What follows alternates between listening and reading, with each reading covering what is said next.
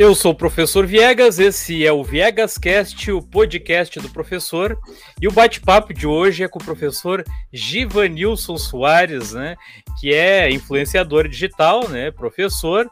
E, e o mais interessante, né, ele ensina brincando, né? Isso aqui nós vamos ver como é que, como é que isso é possível, né, professor? Uh, mas, mas eu, eu, eu vou, antes de passar a palavra para o professor, né, o professor vai se apresentar e tal, eu já vou emendar com uma, com uma, com uma questão, né, que é como começou tudo isso, né? Então, mas antes disso, eu vou pedir para minha assessora colocar a, a vinheta aí do, do Viegas Cast.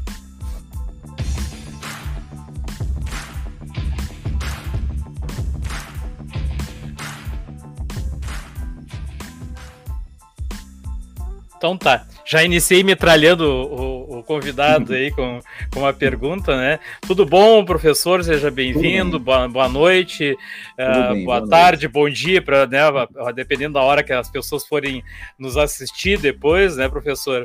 E então vou pedir para o professor se apresentar aí, falar ah, onde é que é a sua região, a formação, né? Trabalho tipo de escola, né? Como é que começou essa vida aí de influenciador digital. É, certo. Eu sou o professor Givanilson Soares, eu sou formado em pedagogia, sou aqui de Recife, Pernambuco, né, uhum. Nordeste, e como eu, como eu sou formado em pedagogia, eu antes da formação em pedagogia eu já tinha uma vivência né, na questão da cultura, da música, e aí quando eu vou para a sala de aula, né, eu fiz o concurso daqui, da rede municipal aqui de Recife, e aí quando eu chego na escola pública, eu percebo que é bastante diferente daquilo que a gente via na universidade. A gente estuda muito, tem muita teoria, né? Pouca uhum. prática. Quando a gente Sim. vai ter um processo ali de prática no estágio e a gente não tem essa noção real do que é, tipo, agora você está com uma sala de aula aí, agora tem 25, 30 crianças, que eu sou, como formado em pedagogia, eu dou aula nos anos iniciais. Então, vai lá um monte de crianças pois é, professor, aproveitando, aproveitando que falou isso aí, é, normalmente, né, quem dá aula para os alunos iniciais são as, as professoras, né? É isso. difícil ter, ter um, um homem, né, nessa, nessa faixa, nessa uh, faixa. etária. Como é que, como é que o, uh, o pessoal, assim, os, os alunos, né, os pais, os colegas veem, né, assim, ué, o professor, né, é, é, é um homem, né? Não isso. é uma professora, né? Como é que, como é que acontece? Eu fiquei com essa curiosidade aí. Essa foi uma das, das primeiras, um dos primeiros é, desafios, né? Eu entrei no, na primeira escola que eu trabalhei, depois eu entrei em outras escolas que já tinham também professores homens lá. Uhum. Mas a primeira escola que eu entrei só tinha professora. Né? Então, quando eu cheguei lá, esse foi o primeiro estranhamento assim das famílias, né? Tipo, eu entrei numa turma de primeiro ano Uhum. E, e é aquela coisa, tipo, passei no concurso, eu não tinha muita ideia do que viria pela frente. E, ó, a escola que você vai é tal escola, vai lá. Seja feliz. E Sim. aí eu cheguei na escola sem ter muita noção do que eu ia encontrar.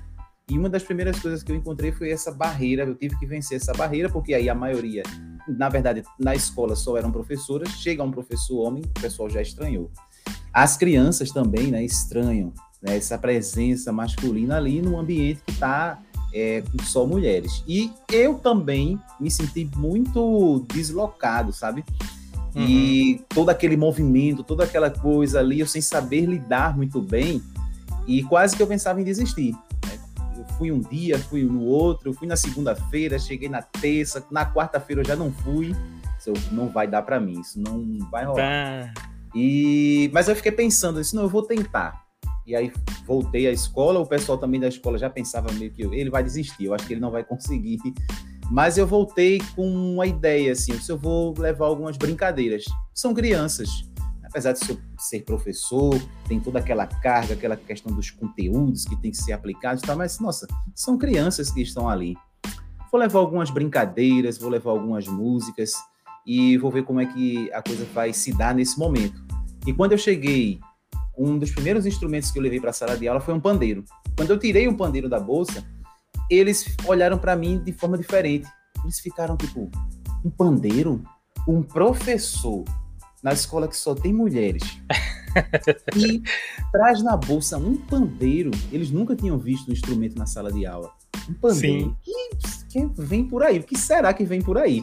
Foi Sim. a primeira vez que eu vi eles prestando atenção no que eu ia dizer, no que eu ia falar. Eu disse, Opa, no meu caso, o caminho vai ser esse daqui. E a gente brincou, a gente se divertiu foi um primeiro momento em que eu levei mais realmente brincadeiras. Eu parei de me preocupar um pouco com os conteúdos, com a grade curricular, porque eu não ia conseguir fazer do jeito que estava. Eles não prestavam atenção, eles corriam para um lado, corriam para o outro, eu tinha que ficar reclamando o tempo todo. E aí, quando eu comecei a brincar, eu trouxe eles para o meu lado. Né? Eu uhum. consegui gerar uma conexão ali.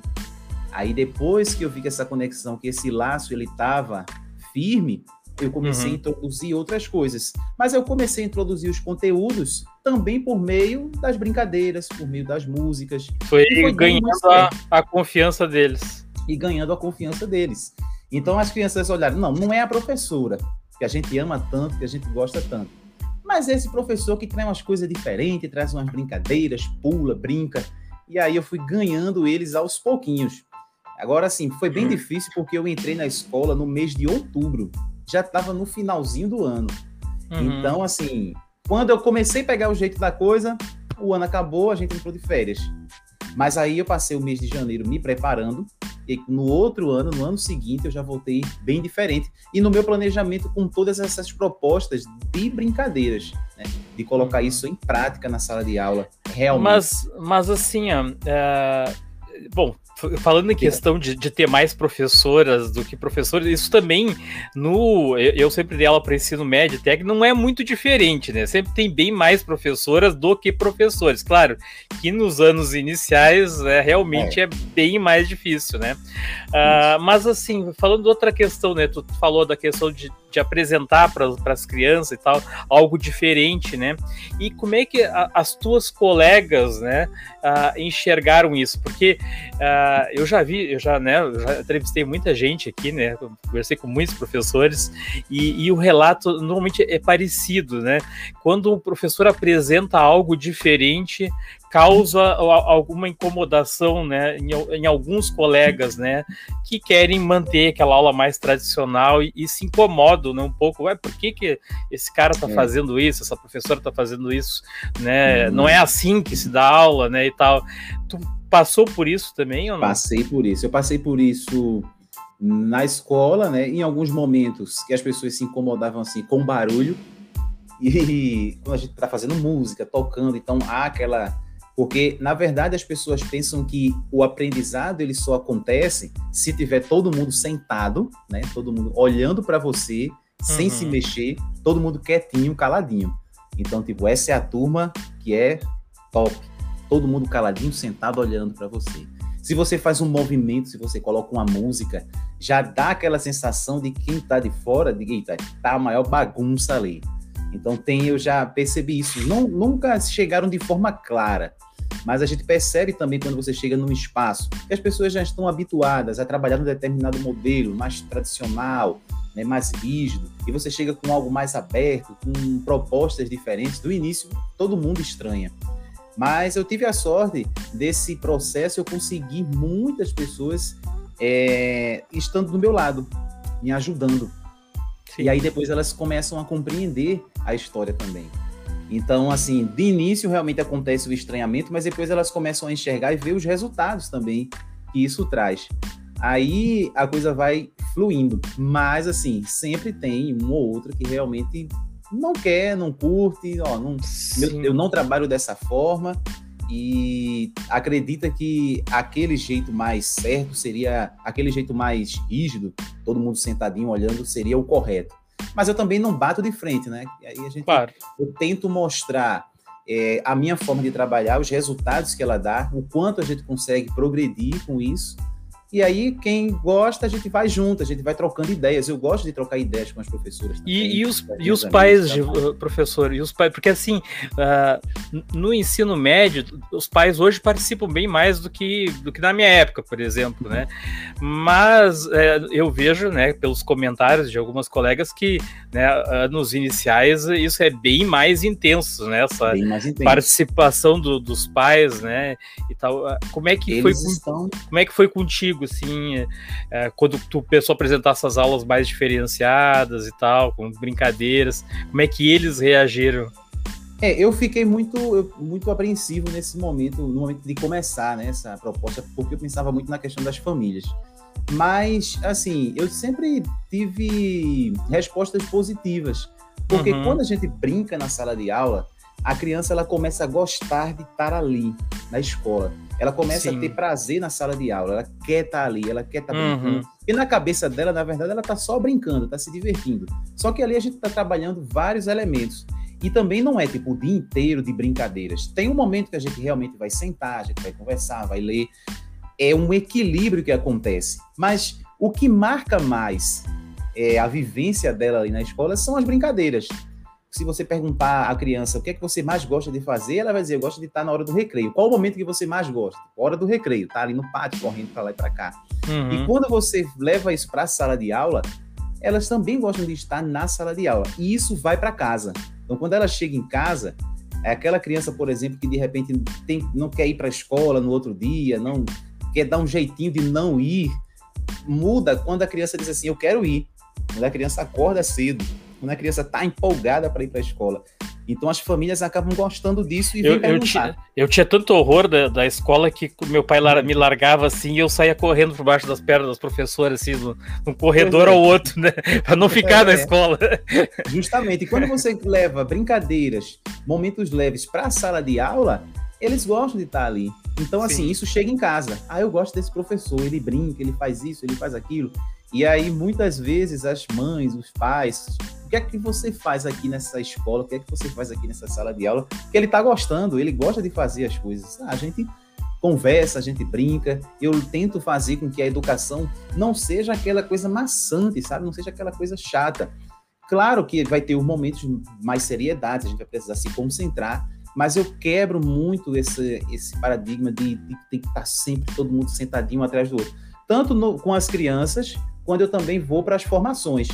Né? E aí eu encontrei também, eu terminei o mestrado faz uns dois anos, e na turma de mestrado eu mostrei uma atividade que eu fiz, e um dos colegas lá de classe, ele disse assim, mas o que a criança está aprendendo aí? Né? Eles, ele, na cabeça dele também, não estava ensinando nada, está só uhum. brincando. Né? Então, Sim. você encontra isso também um, é, é, essa visão dos colegas. Dos colegas. Né? Também. Mas hoje, Vanilson, falando em brincadeiras, pra, até para exemplificar isso que tu tá, tu tá comentando, eu vou pedir para minha assessora colocar uma parte dos do teus vídeos aí que tu tá fazendo umas brincadeiras aí, para o pessoal é, entender bem qual é a proposta. É. Certo. Brincadeiras, vamos ver se ela acha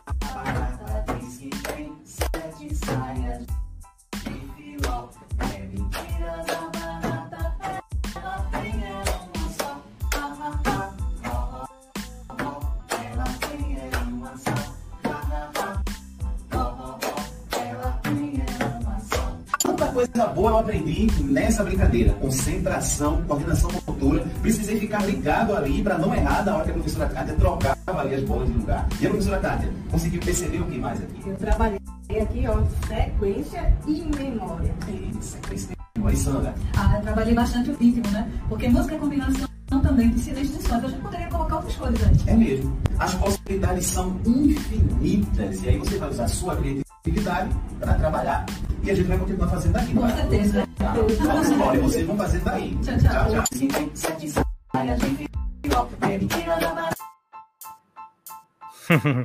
é, essas brincadeiras aí é, é, é, tu mesmo que, que cria ou né, Tem tu pegou alguns. essa proposta de alguém? De... É, hoje eu tenho, a gente tá, eu estou num projeto, né, trabalho no projeto da rede e essas professoras trabalham comigo. Nós, é, esse projeto aí começou na pandemia, né, aqueles projetos de aula online.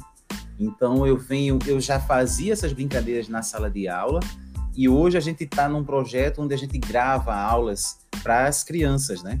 Quando e... tu fala da rede, é rede. A rede estadual. municipal. Rede, rede... Daqui do, do tu é da rede municipal, tá? Da rede municipal. Uhum. Então, tá. quando a gente faz essas atividades, e aí eu disse: não, vamos pegar algumas dessas atividades, gravar e colocar no Instagram também. De repente as pessoas assistem, gostam e querem fazer também. A maioria dessas atividades são atividades que eu vou adaptando. Eu vou essa atividade com os pratos e as bolinhas, eu vi uma música e a pessoa fazia aquela atividade. Só que eu achei muito complexa. Então eu sempre tento simplificar a atividade pensando que a criança ela pode fazer também. Às vezes uhum. eu vejo uhum. muitas coisas assim, vejo os adultos fazendo assim, mas eu acho que sempre for fazer com as crianças aqui, eles vão se enrolar todinho. É, eu, eu, é... eu descoordenado do jeito que eu, eu, eu já também ia ter dificuldade de, de acertar é, ali. A gente tem que pensar em algo mais simples, depois a gente pode evoluir. Mas de Sim. início a gente sempre tentar da forma mais simples. Ó, uma palma bateu na mesa. E os vídeos, como o Instagram é uma rede e outras, outras redes que a gente trabalha, que posta vídeos, são redes assim que as pessoas gostam de ver coisa rápida, né? Então eu uhum. acabo também acelerando um pouquinho os vídeos. Esse vídeo, por exemplo, aí que você passou, ele está um pouquinho acelerado, mas a gente consegue fazer mais lento. Quando a gente vai levar essa prática para as crianças, a gente vai ensinando de forma mais lenta. E aí a gente pode depois colocando outros elementos. Só que sempre quando eu vou postar, eu penso nessa questão do mais simples. Não, vou começar pelo mais simples, as pessoas vão assistir, vão se inspirar, e aí quando elas forem desenvolver, elas vão incrementando. Essa atividade mesmo tem uma bolinha vermelha e uma amarela. Então, uma vai ser a palma e a outra vai ser a batida na mesa. Eu poderia colocar uma bola azul e bater no peito. Então, a gente vai pode colocar novos elementos que vai surgindo quando a gente está realmente trabalhando com as crianças. Mas é isso. é realmente, de... realmente tem, é, é, um treinamento para coordenação. Né? Eu já ia bater no. Quando tu mandasse bater no peito, eu ia bater na mesa, e quando bater, é. eu ia ser tudo ao contrário, né? Bem... Demora, a gente vai trabalhar bastante a concentração. É. Uhum. Talvez se eu tivesse sido treinado quando era criança, não fosse tão descoordenado como né, agora, né? Mas é, essa questão da rede aí, é, eles te convidaram, assim, para te. Quando começaram. Como é que eles descobriram o teu trabalho? Que o teu hum. trabalho é, foi, pela, pela, foi pela rede social ou alguém da escola te indicou? Não, ó, tem um professor que faz o trabalho assim. Como é que, como é que a rede começou a te... Né?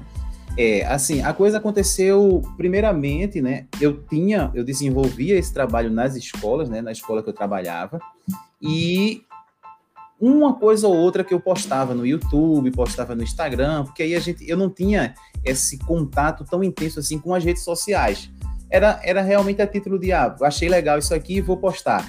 E, e não tinha uma intencionalidade ali. E quando chega no período da pandemia, surge é, essa, essa questão da rede social na minha vida de forma mais intensa. Eu comecei a pesquisar, a ver pessoas que compartilhavam muita coisa. Eu disse, nossa, eu posso, eu tenho algumas criações também. Eu vou começar a compartilhar as minhas ideias e dar uma investida nessas, nas redes sociais, tanto no YouTube, aqui no YouTube e em outras redes sociais. Eu disse, não, vou começar a investir nisso. E fui buscando, e a partir disso, o que é que eu fazia? As aulas eram online, mas muitos estudantes da rede pública aqui não tinham acesso à internet legal. Então, assim, não dava para ficar daquele bate-papo, a aula acontecendo. Então, eu comecei a gravar atividades de cinco minutos, seis minutos, tipo aulas mesmo, curtas, uhum e colocava no YouTube.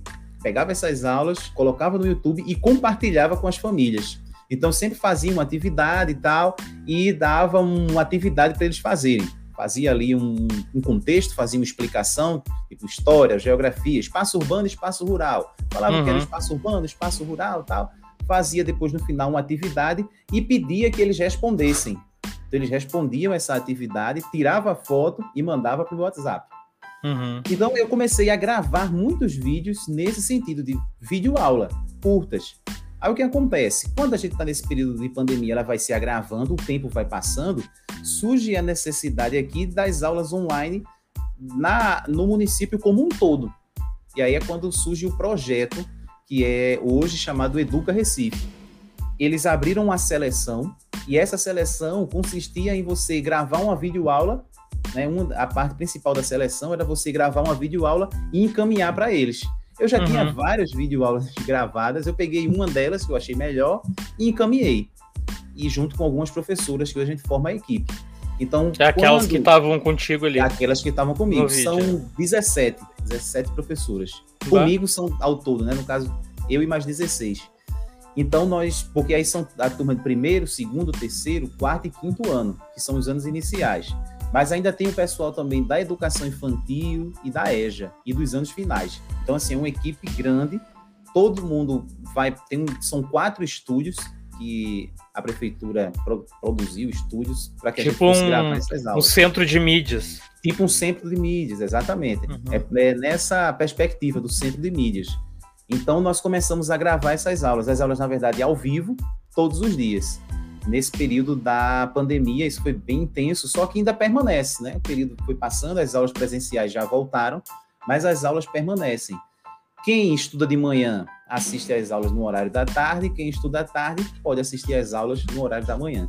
Então, E isso é no- dias, É no, isso é no, no, num canal no YouTube, não é no numa canal do TV. YouTube. Não, eu tô te Tem um perguntando. canal do- tem um canal do YouTube, que é o Educa Recife, e tem uma TV local, Ah, tá. Não, não, eu, eu tô te perguntando isso porque aqui foi feito algo parecido com Hum. os professores da rede também, só que eu, eu não sei se pro fundam- fun- fundamental, acho que não, mas pro médio foi feito pré-ENEM da SEDUC, que, então Hum.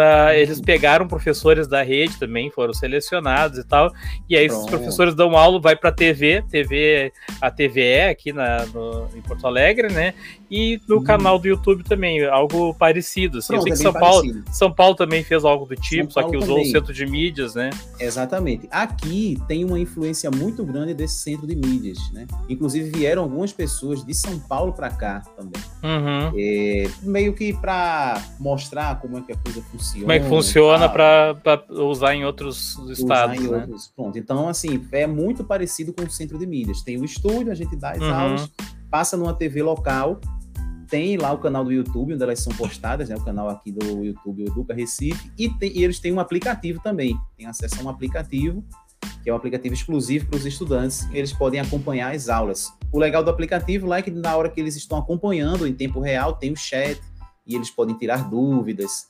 Então, assim, é algo que eu venho participando e vem me ajudando bastante também, né? Porque já era uma coisa que eu estava fazendo, só que agora eu faço com uma estrutura maior, né? Com- Uhum. Não preciso Sim. editar nada. É Ah, tu não, não é tu que tu não é tu que edita, que assim, O- eu vi que tem muito- Recife, não. a do- tu- é, tá, eu vi que tu Nas tá minhas colocando, redes sociais, sou eu que Sim, edito, né? tu, tu faz. Mas eu vi que tu tem do Educa Recife também na tua rede social. Eles não, para eles não é problema isso, tu pode postar Não, lá. Posso tranquilo. postar tranquilo. Porque às vezes tem redes que não que não aceitam, né, Não. que tu que tu utilize Isso, o vídeo da, espaço. da entidade para para teu para tua rede não, social não, privada. Não tem um problema. A gente tem assim, tem a gravação oficial, né, que é feita por eles e eles editam e postam. Mas aí eu uso o espaço e faço as minhas gravações também, né? Eu já tô lá. Hum. Então as gravações que eu posto na minha rede são filmadas por mim. Ah, tá, tá, te entendi, entendi, Eu só legal. uso o espaço. Aham, legal, legal. Aí, Ah, bom, e, e assim, sobre as oficinas, né? Até também tem a pedir para a assessora separar aí. Tem algo das oficinas, ver se ela acha aí.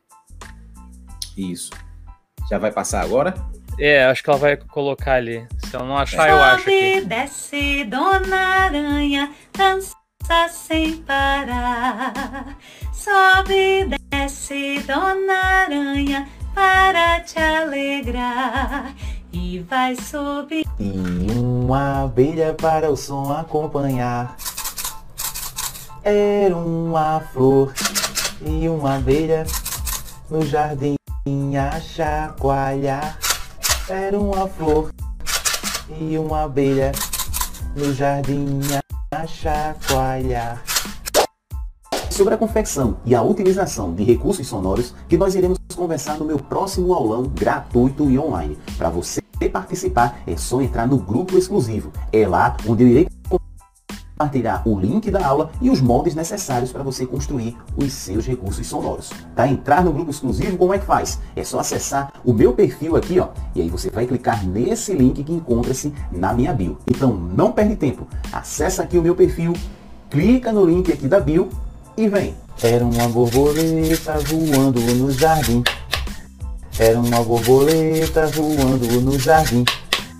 Quando ela parava, ela fazia assim. Quando ela parava, ela fazia assim. Borboletinha tá na cozinha fazendo chocolate para a Maria. Poti, poti, perna olho de vidro e nariz de pica-pau. Pau, pau.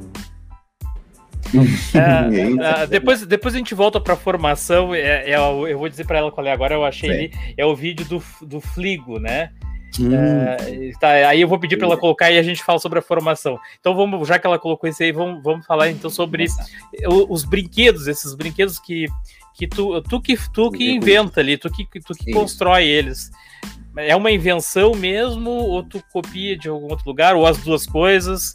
Como é que funciona uma isso? Parte, uma parte, pronto, aquele primeiro é da Sara do Vale. Eu vi que é uma professora também, ela posta muita coisa. Eu achei uhum. legal e aí fiz a aranha e coloquei a música dela e coloquei embaixo assim, ó, essa aqui eu aprendi com a professora Sara do Vale. Aí a pessoa vai lá e curte o trabalho dela também. Ah, sim, sim, tu, tu referenciou daí. Referenciei. E tem outros que eu crio, né? Eu vejo ali a borboleta, por exemplo, eu tenho um chocalho com um rolinho de papel higiênico. Eu disse, não, mas aqui eu posso colocar uma borboleta e aí ela vai bater as asas. Então eu crio ali o recurso e penso numa música também, né? Eu crio a letra para que a gente possa utilizar aquele recurso. Então a maior parte dos recursos são invenções, né? Eu vou vejo aqui os materiais e vou fazendo. E tem outros que eu faço adaptações. Às vezes são recursos que não tem música, que ele não não produz som, e eu disse, não, isso aqui dá para fazer um instrumento, dá para gente tocar, dá para gente fazer algo. Então eu vou criando isso. Aí o que acontece? Eu fui criando, criando, criando e sempre postando. Só que ao mesmo tempo que eu fui postando, eu também fui estudando, né? Fui estudando estratégias de crescer nesse ambiente digital. Porque você encontra vários profissionais, pessoas que estão ali compartilhando, crescendo e também tem um retorno financeiro. E eu pensei, por que não? Eu fiz, eu fiz alguns cursos online. Aí foi quando eu comecei a pensar, nossa, eu fiz os cursos, mas eu também posso fazer, produzir né, um curso online. Eu também posso dar oficinas online, mostrando às pessoas como criar e ter esse material numa plataforma mais organizada, mais estruturada. E você vai vendo que eu vou postando, postando, postando lá, eu acho no, no Instagram lá tem mais de mil postagens. Então, assim, tá tudo solto, vai surgindo as ideias, eu vou fazendo, vou registrando, e aí foi quando eu pensei, não, vou criar um curso estruturado. Os vídeos lá são bem curtos, né? São 30 segundos, 40 segundos. Só vou fazer um curso online mais longo. Tipo, cada recurso desse eu vou mostrar como é que constrói o passo a passo, como foi que surgiu a ideia, qual a música eu posso utilizar, quais são os conceitos, quais são as habilidades que eu posso trabalhar utilizando cada um desses recursos. Aí nossa, isso aí dá um curso. E foi a ideia de criar um curso online. E aí, nesse processo de criar e vender cursos online, foi que eu aprendi esse, essa história dos aulões, né? de fazer aula, de fazer jornada. E as pessoas fazem, disse, não, eu vou fazer também. E aí acaba sendo hoje uma renda também, gera uma renda. Né? É, é, um processo longo, né? A gente vai ter que estudar muita coisa, como é que coloca na plataforma, como gravar as aulas, editar. Tem um processo aí que foi justamente o que eu aprendi nesses dois anos de pandemia. Né? Uhum. A gente ficou aqui em casa, trabalhando, e eu o tempo inteiro no computador estudando, vendo, vendo como é que fazia toda essa produção. E aí é uma possibilidade que eu tenho de ter um, uma renda extra e acaba ajudando outras pessoas também. Porque também o curso hoje ele não é caro. Né? Eu fiz um curso que as pessoas podem adquirir. Esse curso eu vendo ele normalmente pelo preço de R$ reais e tem lá mais de 40 recursos. Uhum. E eu mostrando e tu, cada um tu, Hoje tu tem como é que é assim? Tu tem vários alunos fixos ou o pessoal vai entrando lá e vai vendo o teu. O pessoal vai entrando. Eu tenho, entrando. eu vou fazendo os aulões, todo mês eu vou fazendo um aulão gratuito. E quando eu termino o aulão, eu convido as pessoas a adquirirem um curso completo. Então, tipo, o aulão eu, é, é uma escadinha. No Instagram eu posto vídeo de 30 segundos, um minuto. Aí no aulão ele vai ter ali uma aula de uma hora, uma hora e meia. Mas uhum. aí ele pode ter o curso. E aí ele vai ter várias horas, vários recursos. E aí uhum. é, é, um processo que a gente vai é, junto, caminhando. Então tem a plataforma, as pessoas entram lá na plataforma, assistem às aulas, vão tirando dúvidas, a gente vai conversando, e aí eu vou mantendo isso. Uhum. E foi algo que eu aprendi nesse processo de pandemia também. E né? tá dando certo, tá, tá, tá dando tá, certo. Tá dando retorno. E vai abrindo é... portas. Sim, sim. É, pois é, depois a gente vai falar sobre o Frigo ali.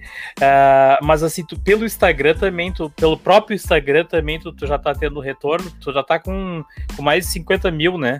tu Isso. botou esse dia 50k lá, tu mesmo fez o. Eu vi Fiz que tu mesmo fez os 50k, achei muito legal.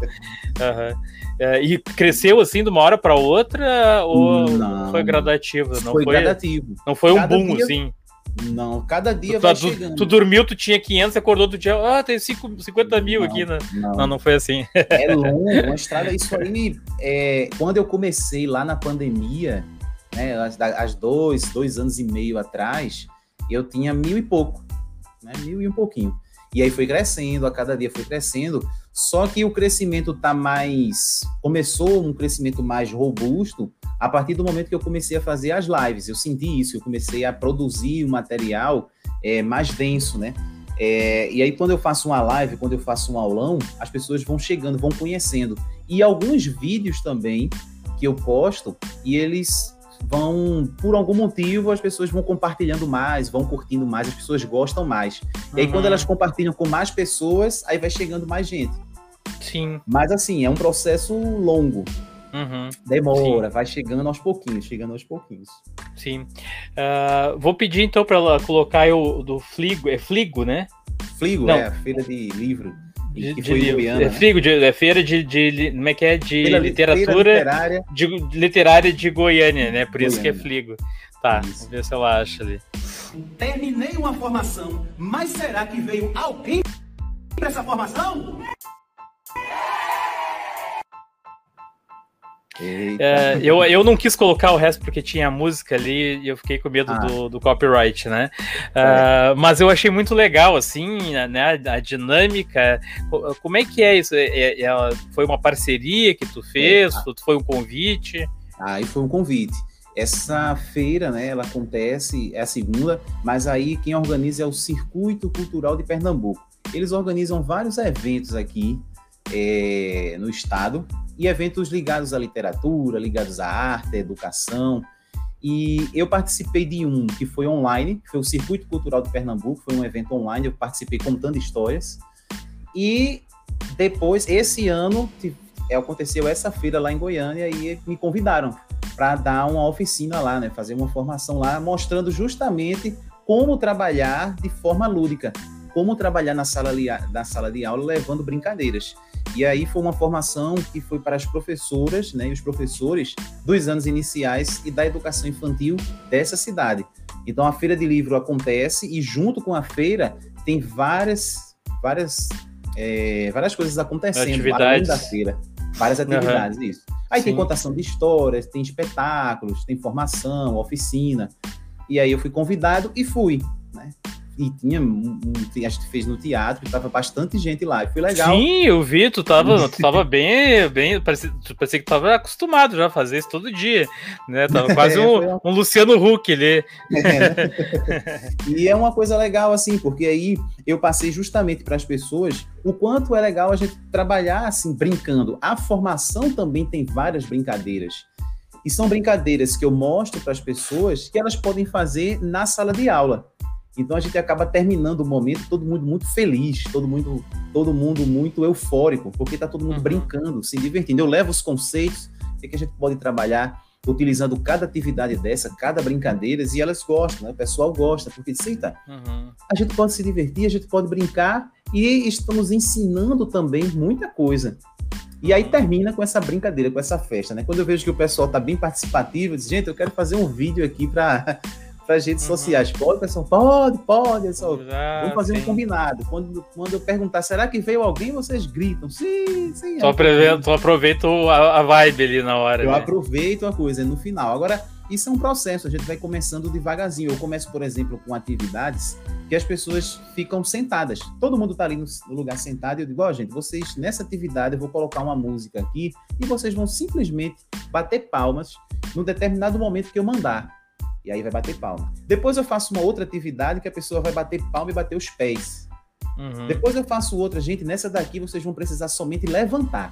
Mas eu fazendo, só quero que vocês levantem, o povo levanta. Então a gente vai aos pouquinhos.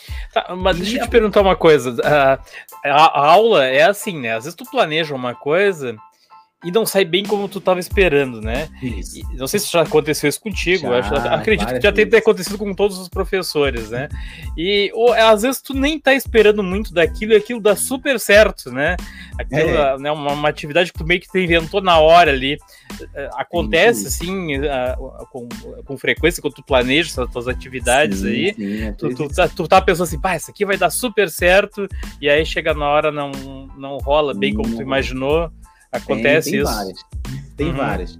Tem situações que você vai preparado, ah, isso aqui vai ser muito legal, a gente vai se divertir. O pessoal vai adorar. Aí não, o pessoal não... vai adorar, só que olha, todo mundo fica olhando para você. não- Aí você tem que. Com uma das primeiras vezes que isso aconteceu, eu fiquei sem saber o que fazer, você fica meio sem chão. Mas aí eu aprendi, né? Eu disse, não, eu tenho, que, eu tenho que ter o plano A e o plano B. Porque se isso aqui não der certo, eu Tem que vou ter outra coisa. Eu vou outra Sim. coisa. Por isso, quando eu vou para as formações também com, as, com os educadores, com as educadoras, eu sempre penso em atividades mais tranquilas para sentir o clima também. Então, se eu vejo que o pessoal vai aos pouquinhos, vai entrando no clima, aí eu vou aumentando. Até chegar uma hora que tá todo mundo correndo para um lado e para o outro, todo mundo se solta. Não Ou dá pra fazer só o, que, o, só o que te agrada, né? Tu tem que fazer É. aquilo que tu vê que tá agradando Que tá o, teu, agradando. o teu público ali, né? Pois é, se eu vejo que o público ele gosta mais de uma teoria, o pessoal tá mais resistente, não quer levantar e tal, eu já preparo outras coisas. né? Já deixo ali na agulha e já, já vai Uhum. trabalhando de uma outra forma, porque realmente, se eu chegar no momento em que eu penso numa atividade e eu peço, gente, vamos levantar, e ninguém levanta. ninguém quer levantar. Sim. Fica todo mundo sentado. Aí, Aí assim, só falta botar a música aquela toing na É. hora ali. Mas, mas assim, ah, o, o criança reage diferente do adulto. Tu tá dando uma formação lá para adultos que vão trabalhar com crianças depois, mas a, a reação é diferente. Bem né? diferente. Então, assim, a atividade que tu prepara para formação de professores é um pouco diferente de uma atividade que tu preparia, prepararia Pra para as criança. crianças. Essa é a ideia. Exato. A ideia é essa. Eu mostro algumas possibilidades né, que a gente pode fazer e aí eu faço as adaptações. Né? Eu digo como é que a gente pode adaptar aquela atividade ali para a criança. Né? A gente, como a gente pode usar isso aqui? A gente se divertiu, beleza. Mas se eu vou usar isso aqui na sala de aula com 20, com 30 crianças, como é que a gente pode fazer? Aí eu vou mostrando ali umas possibilidades com músicas, por exemplo, do universo delas. Então, por exemplo, eu posso colocar uma música hoje que os adultos conhecem, os adultos gostam, mas se eu for colocar essa mesma música para uma criança, não vai funcionar.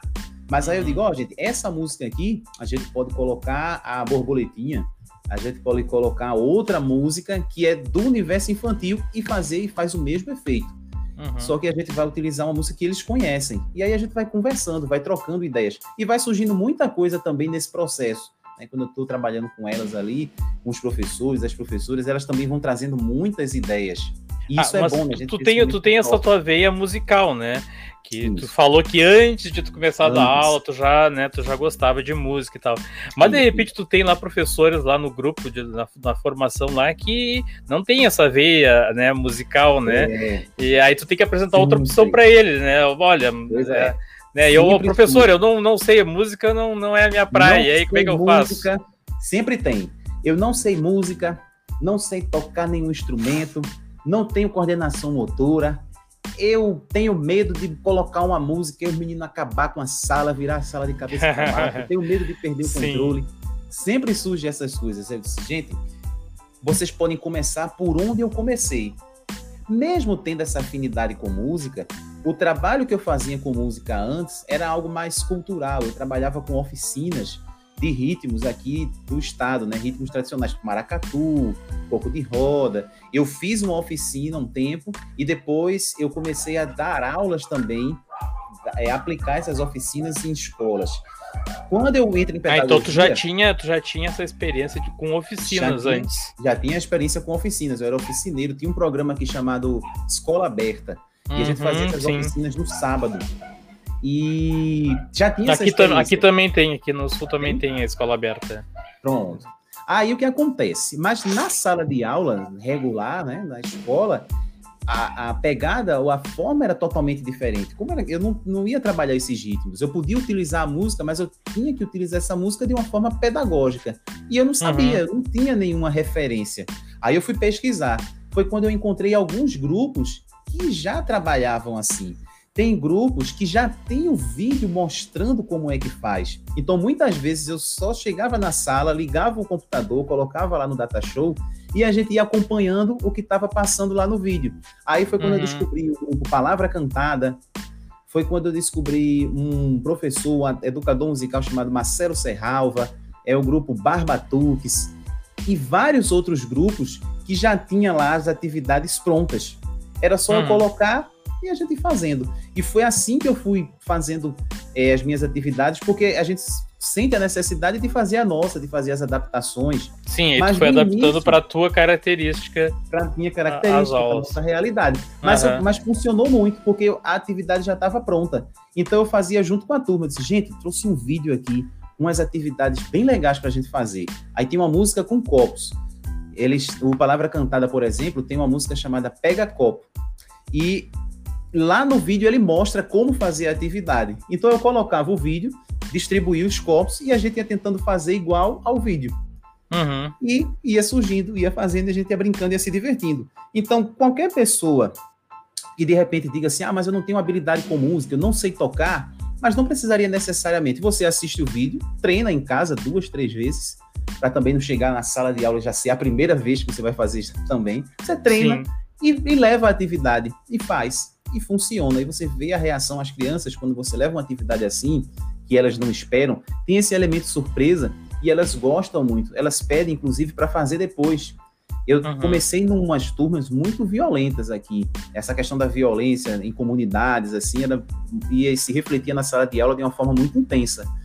E eles não conseguiam, por exemplo, fazer nenhuma atividade em grupo sem discutir, sem Aí tu começou a dizer para tu começou a dizer assim, não, em vez de tu dar com a balde na cabeça do colega, bate no, no balde ali, faz o barulhinho. Bate na né? mesa. Em vez de, né, bate na mesa, em Pois vez é. de, né?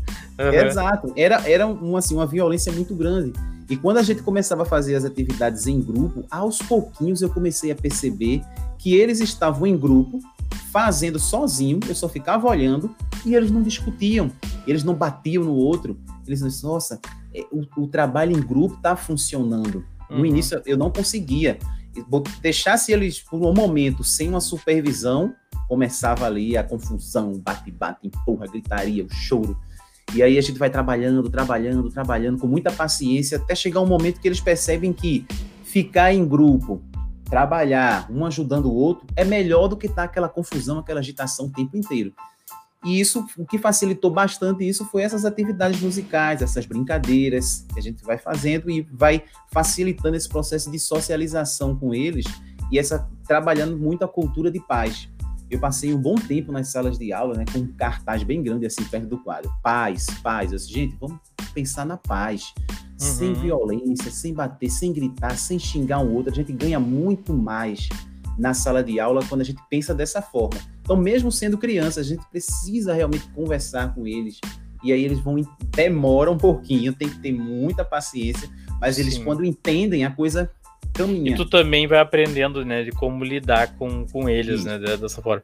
Uh, pra gente ter tempo de, de falar tudo aí, Hum. eu vou pedir pra, pra minha assessora colocar a do vídeo do que tu tá vestido de fantasiado, Sim. né, de, de palhaço aí, que eu achei muito interessante. Ah, legal.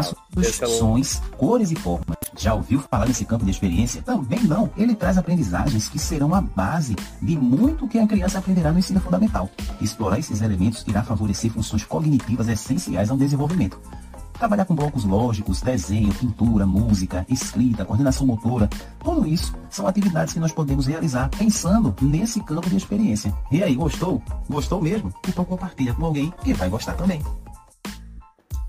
Esse foi um dos que eu peguei ali, né? Mas É. tem vários, né? Tem, tem inclusive Curioso. dançando e tal, né?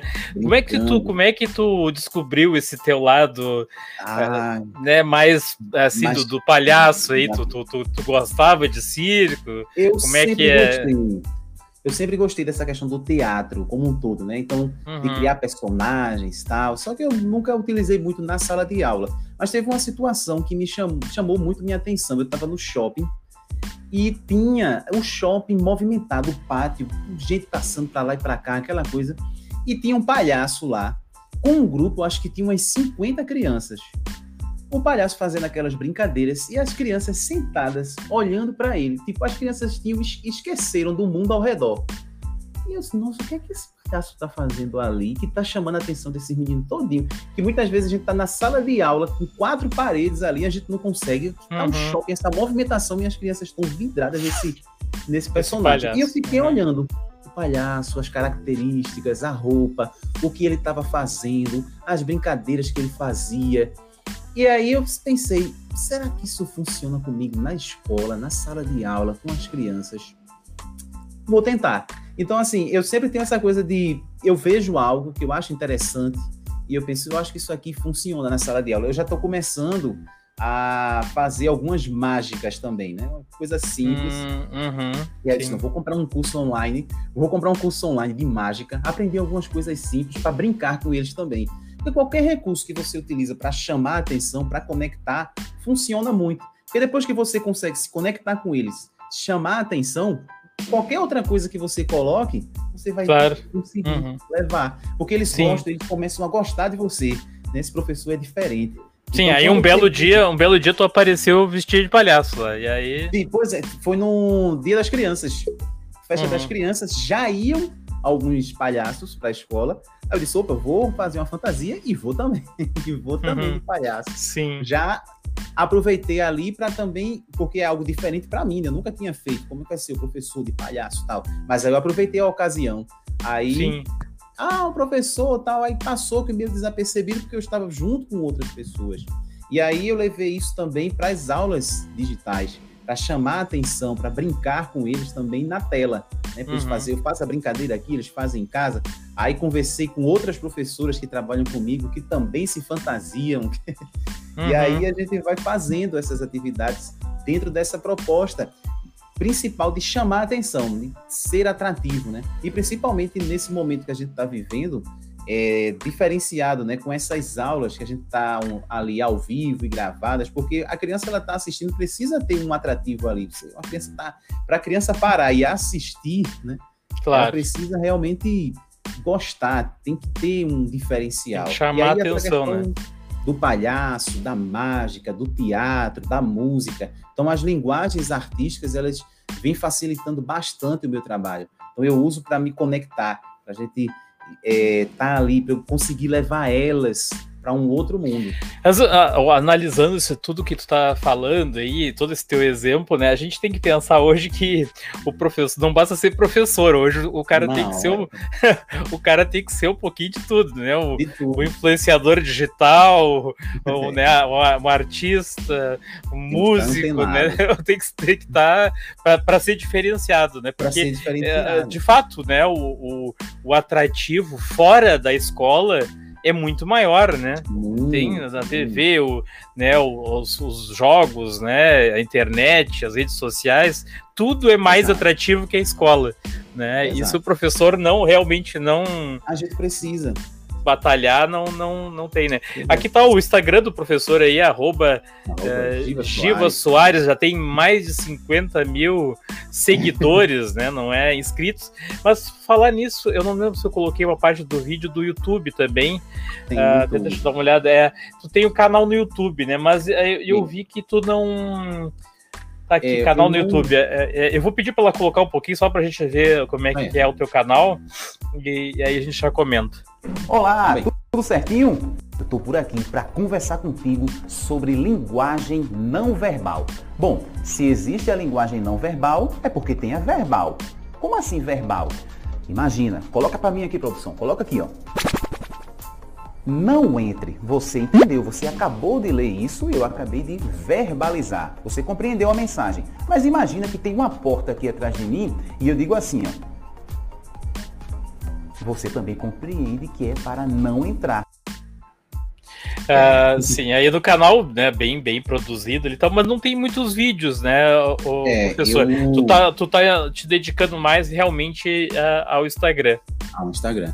Eu não consigo produzir assim para todas as redes, né? Eu tenho o Instagram, tenho o Facebook, tenho o TikTok, tenho o YouTube. É, Eu comecei a produzir bastante no YouTube no período das aulas, né? Produzia as aulas, Uhum. colocava lá, compartilhava com eles. Mas eu não consigo assim manter uma frequência de publicação em todas as redes.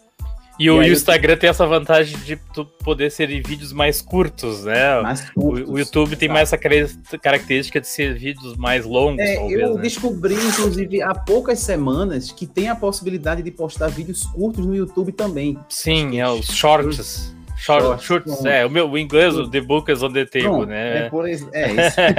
Pronto. Mas Aí tem essa opção. um e postei um hoje, inclusive, antes daqui da nossa live, eu postei lá porque eu coloquei uma música lá no Instagram, uma atividade, e as pessoas estão perguntando, mas eu queria a música, né? Baixar a música. E para baixar do Instagram é mais difícil. Eu disse, não, eu vou colocar lá no YouTube, e aí eu compartilho o link vocês conseguem baixar, fica mais tranquilo. Uhum. E, mas aí, assim, eu, se eu for começar, eu provavelmente vou começar a postar esses vídeos lá também, mas aí tem que ser vídeos mais curtos. Porque eu trabalho o dia inteiro, ainda tem outros trabalhos também que a gente desenvolve, lives. Pois é, tal. tem que. Pra criar também, isso tudo tem que ter tempo, né? Pra, tem que pra ter, tempo.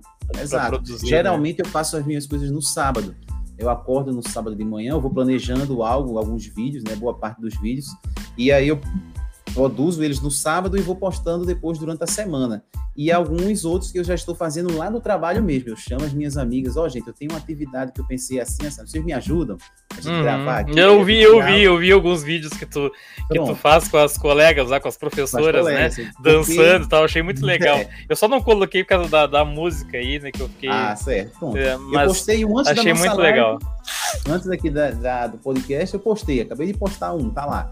E eu chamo elas, disse, gente, vamos participar comigo e tal. E eu vou postando durante a semana, eu vou produzindo, porque ali também é um tipo portfólio. Quando eu vou para as formações, eu dou uma olhada ali e vejo, ó, vou levar tal atividade, tal, tal, e a gente vai reproduzindo essas atividades. E aí eu vou produzindo esse conteúdo que vai atraindo mais seguidores, né, mais pessoas, e isso vai Claro. divulgando o meu trabalho também. Aí vai Claro. abrindo outras portas, outros eventos, outras. Uhum.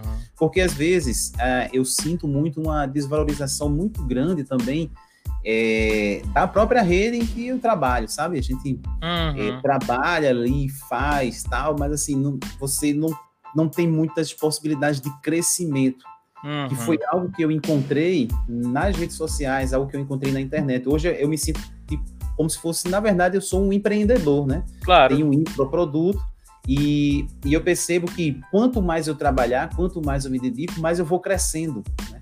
Existe uma valorização porque ali eu consigo atingir pessoas do Brasil inteiro.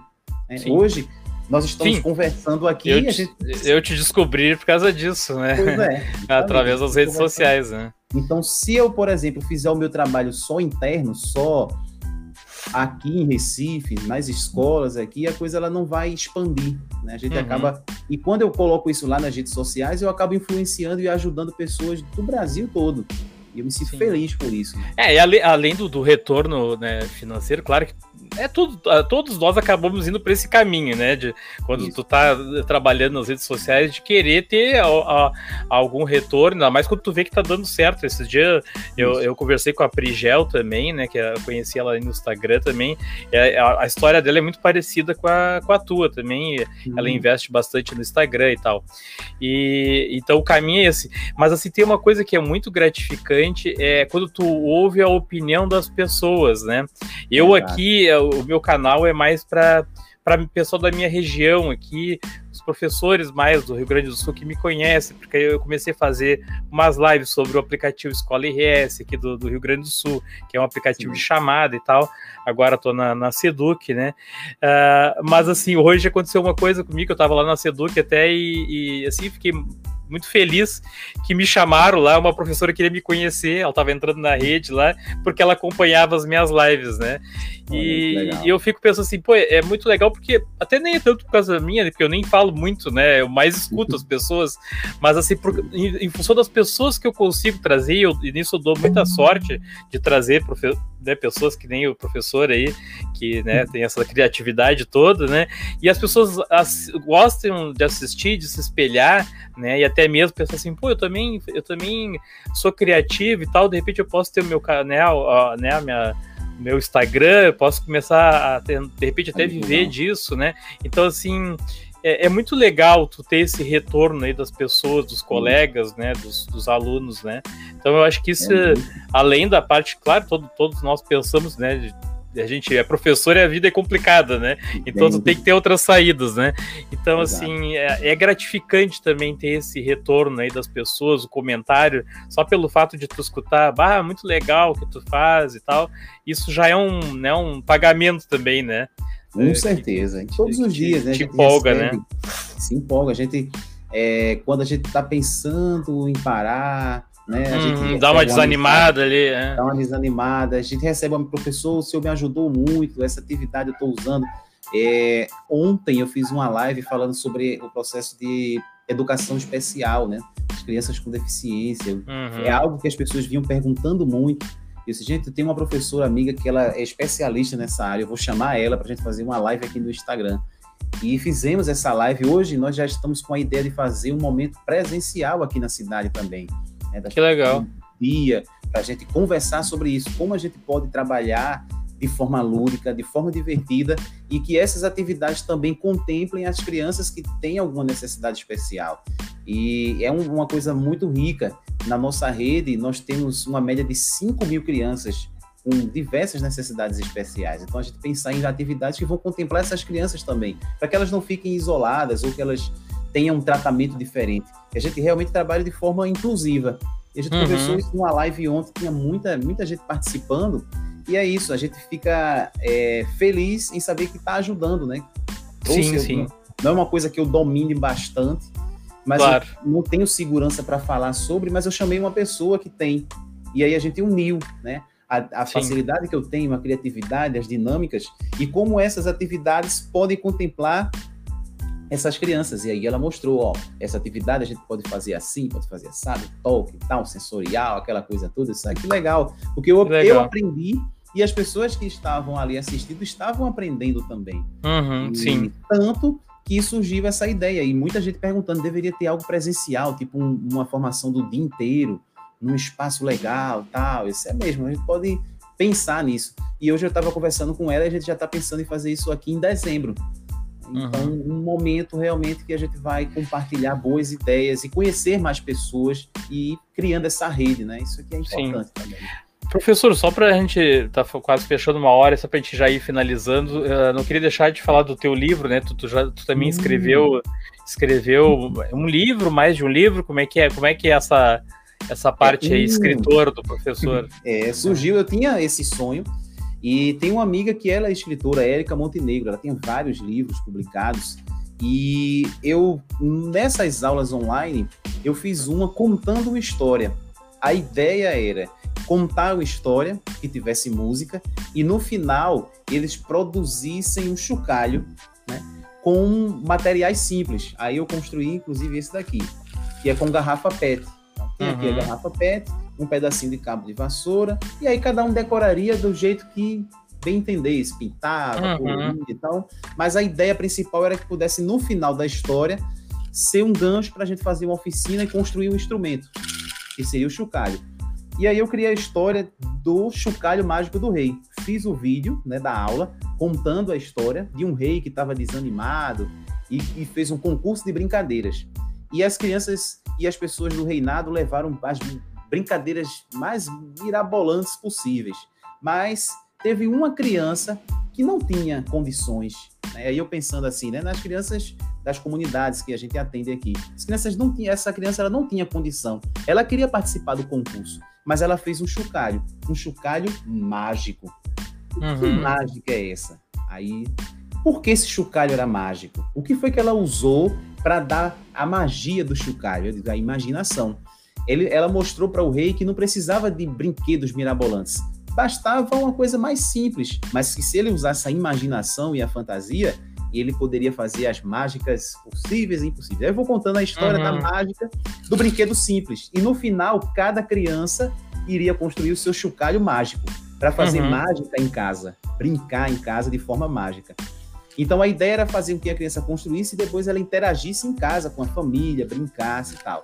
Quando eu mandei essa aula, uma professora viu lá no YouTube e, e ela é escritora, ela disse, Giva, essa história que você contou existe e tal. Eu disse, não, foi eu que criei. E nessa proposta, eu conversei ela, mas isso pode se transformar num livro. Aí eu escrevi a história para ela, tal, ela me indicou uma editora, que é a editora Inverso. Eu Uhum. mandei a, a proposta para a editora, a editora gostou, entrou em contato comigo e a gente começou o processo de é, escrita, de a questão. Eu, uma coisa que eu fiquei encantado foi com as ilustrações, porque eu criei a história e quando chega na mão do ilustrador, que ele manda, eu disse, nossa, dá, dá uma. Dá, ele dá vida à história que tu criou. Dá que vida legal. à história que eu criei, eu achei muito legal isso. E aí tá aqui o rei desanimado, uhum. e todo mundo tentando animar o rei. E que aí legal. Mostrar, ah, no finalzinho, a criança que chega lá com o chocalho e, e o chocalho anima o rei e tal. Então, foi uma história que surgiu nesse período e eu fiquei muito feliz. A gente lançou o livro e muita gente vem utilizando. Tem música no livro, é, a questão de, de, tocar. Eu digo, o rei vai dizer assim: se o rei mandou bater palma, bater palma, bater palma, se o rei mandou bater palma e parar agora. E aí todo mundo fica parado, fica estátua. Então é um processo que você vai contar a história vai envolver as crianças, eles uhum. vão bater palmas, vão ficar parados, e no final eles vão construir. Sim. Aí, essa, essa é uma história, que é o Chocalho Mágico do Rei. E depois surgiu a outra, que é o Caluanã e a Floresta Sonora, que também tem os elementos, que também tem os instrumentos, só que aí já tem mais a temática indígena na história, né? Que era um, uma criança que queria explorar a floresta e ela vai percebendo na floresta os sons, os sons Sim. da natureza o som da chuva, o som das árvores, dos animais. Então tem muita, os dois têm essa questão da música, da sonoridade. Então é algo que eu fiquei muito feliz também em realizar. E tem claro. outras ideias, inclusive, aqui. Aí tu chega na aula e mostra para os teus alunos ali, ah, olha aqui Aí... o, meu, meu, livro, eles ficam, ah, o professor tem um livro. O professor tem um livro, eles gostam. É, então eu falo essa questão do livro, mostro para eles que é possível, se eles, se eles quiserem escrever as histórias deles também no futuro, eles também podem, porque às vezes a gente pensa que é algo muito distante. Eu tinha esse pensamento, que era algo que escrever um livro. Pois é, publicar. professor, eu não até nem ia te perguntar isso aí, mas já que tu tocou nesse assunto, uh, eu tive um aluno, até um, um haitiano, que na época que ele era meu aluno, eu tentei dar uma força para ele, porque ele queria escrever muito, lançar o livro. Hoje ele já lançou vários livros, né? Assim, eu sou muito orgulhoso de ver o trabalho dele, né? Mas na época. Uh, pelo que eu pesquisei, conversei com algumas editoras, é, é, complicado pela questão assim, os primeiros livros, normalmente as editoras pedem que tu compre uma quantidade é. de livros para depois revender, né? E às Isso. vezes a pessoa não tem condições, não tem. Era, o, era o caso do meu aluno esse, né? Ele queria muito escrever o livro, ele tinha muitas ideias, mas é, ele não tinha como adquirir livro, 3 mil exemplares para é, vender. Tem... É, é, isso é assim mesmo. É, esses dois tem esse processo. Eu tive que comprar uma parte do, dos livros, né? a gente paga uma, uma parte e a editora fica com os direitos também, né? Elas, ele, você, a cada venda do livro, você ganha uma porcentagem, né? Você uhum. cede ali os direitos autorais, né? Eles vendem e, e eles pagam direitos autorais para você. Essa é uma possibilidade, mas hoje eu escrevendo, eu tenho algumas histórias que eu pretendo lançar, eu já não quero fazer mais dessa forma, porque realmente, como a gente não tem aquela expressão, nós não somos conhecidos, aquele, então a, a editora meio que é, aproveita-se de, dessa história, mas existem possibilidades de você fazer. É, eu ouvi falar que quando, quando, quando um escritor conhecido não é assim o processo, não é, é o contrário. Aí a editora é o... procura o cara, né? procura né? o cara, é, exatamente. Mas quando, quando a pessoa está iniciando, é tá assim. Iniciando, é assim, infelizmente. Agora, eu já vi outras possibilidades de você lançar de forma independente. E aí, no caso, você vai comprar, por exemplo, você vai comprar mil cópias. Então, mil cópias vão, vai custar três mil reais, dois mil reais, mas as cópias são suas. É, então, eu, assim, eu, eu, já tinha, eu já conversei com pessoas. Né, e aí você vende. Que era que fez assim, que ele, ele pagou, né? E é todo dele, daí o, o livro, depois ele é, só tem que vender. Tem que se preocupar é, em vender. Aí, essa editora, essas duas editoras, que é uma é editorial Casa e a outra é editora Inverso, elas distribuem para todo o Brasil, colocam nos sites e tal. Isso é essa vantagem porque você vai estar, tá, o trabalho vai estar tá espalhado pelo Brasil. Só que pensando assim, eu tenho uma rede social hoje com muitos seguidores, conheço muitas pessoas, muitas pessoas conhecem o meu trabalho, então eu também posso divulgar o meu trabalho para todo o Brasil. Né? É uhum. só criar a história e divulgar ali da mesma forma, da mesma forma que eu divulgo as oficinas, da mesma forma que eu divulgo. E, e hoje tem o livro digital também, né? Tu pode pois é. vender é. ele só na forma digital, né? Na forma digital. Eu posso criar o livro, um PDF, e vender ele na forma digital, de uma, Uhum. até num valor mais em conta também. Eu É. li esse livro hoje, os dois, tá, um tá por 38, o outro tá por 39, mais o frete. E aí Uhum. a editora coloca Tu sabe isso que para escolas hoje, isso até é uma boa saída. Aqui no Rio Grande do Sul tem os netbooks que eles já estão meio ah, obsoletos para a internet, mas para jogar jogos instalados e leitura, eles ainda são muito bons. Então, o que, que muitos, muitos diretores têm feito? Eles copiam livros em PDF para dentro desses ah, netbooks ou, ou os tablets e os alunos desse- dos anos iniciais fazem as leituras As leituras. nesses equipamentos, né, em PDF. É. né? Então, Justamente. realmente, hoje, para a área da educação, é uma, é uma alternativa É, bem viável, né? Justamente. O que eu penso hoje, se eu vou investir, eu vou só investir na questão da ilustração. Né? Pagaria Uhum. o ilustrador, passaria a Sim, história sim. para o ilustrador, ele faria as ilustrações, e aí eu posso vender esse livro digital ou fazer de forma independente. Tem lá aqui os livros. Quando eu for para as minhas formações presenciais, quando eu estiver nas minhas lives e tal, eu divulgo ele e faço a venda também. E aí Uhum. o, o retorno financeiro, nesse caso, seria bem maior comparado Bem maior. se você quiser pela, fazer pela editora. Então eu Uhum. penso nos próximos, eu tenho mais, mais duas histórias assim que eu já pensei que podem se transformar num livro, mas eu não vou fazer mais assim por editora. Né? Vou fazer de Uhum. forma independente para que se tenha um retorno também, você tem um, um- uma liberdade maior também. Então Sim, aqui, fica uma- caixas- não depende tanto da, da editora, né? não depende da editora. Deixo as caixas Sim. aqui. Quando eu quiser fazer uma live, quando eu quiser dar um livro desse como bônus, num determinado Uhum. curso, alguma coisa, então eles vão, vão estar aqui. E as histórias elas vão estar sendo vai circulando da mesma forma. Então tá. Professor, tá muito bom o papo, né? Ficaria mais uma hora aí com, com o professor, mas aqui a gente, né, eu gosto de fazer, determinar o tempo em uma hora para não Claro. ficar muito cansativa, né, a, a live para quem for assistir depois. Mas assim, eh, eu vou passar a palavra para ti, para dar as palavras finais e depois a gente faz Certo. o, o encerramento. Tá certo. Eu mais uma vez agradecer. É sempre bom a gente estar conversando sobre o nosso trabalho e, e em situações como essas assim, que tem pessoas assistindo, pessoas que vão assistir depois e de repente elas podem se inspirar, né? De repente a gente pode estar aqui falando com uma pessoa que está meio desacreditada, meio desanimada, mas aí vê o nosso exemplo, né? O seu exemplo aí com o podcast, entrevistando pessoas, é, convidando pessoas para trocar essa ideia, bater esse papo e ver exemplos como o meu e de outras pessoas que vão passar por aqui. E são exemplos que mostram, ó, é possível, dá para a gente fazer, a gente não, não dá, não pode deixar de acreditar. É Uhum. sempre ali, tá insistindo, insistindo, insistindo e correndo atrás que a gente consegue no futuro colher bons frutos. Então, muito obrigado. Espero ter nesse momento por aqui levado uma mensagem aí de esperança e de gás, né, de energia para que todo mundo continue firme e forte aí na luta. Sim. Não, professor, e a verdade quem a- tem que agradecer sou eu, né, por ter aceitado o meu convite aí, né, que tem, às vezes, tem, tem pessoas, às vezes, que, que né, tem até menos ah, seguidores que tu lá no Instagram e às vezes a gente convida e já não aceita, né, e eu, tenho eu tenho tido sorte, assim, a, a maioria das pessoas Bom. que eu convido, né, que é, acabam aceitando, né, porque é um bate-papo aí e todo mundo acaba se ajudando, é bom para se conhecer, né, Claro. é, mas assim, eu gostei muito do, do teu trabalho.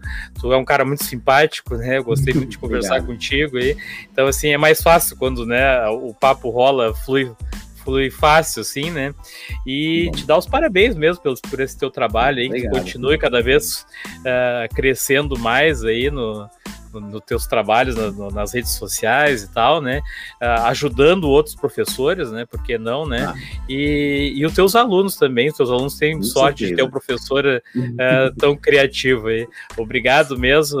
E Obrigadão. obrigado a todos que, que, que nos assistiram, que vão nos assistir depois, né?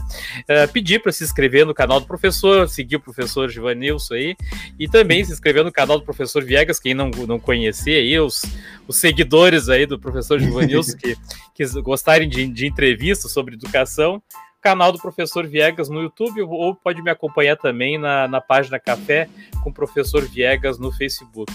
Tá? Obrigado a todos e até a próxima. Tchau, tchau. Tchau, tchau.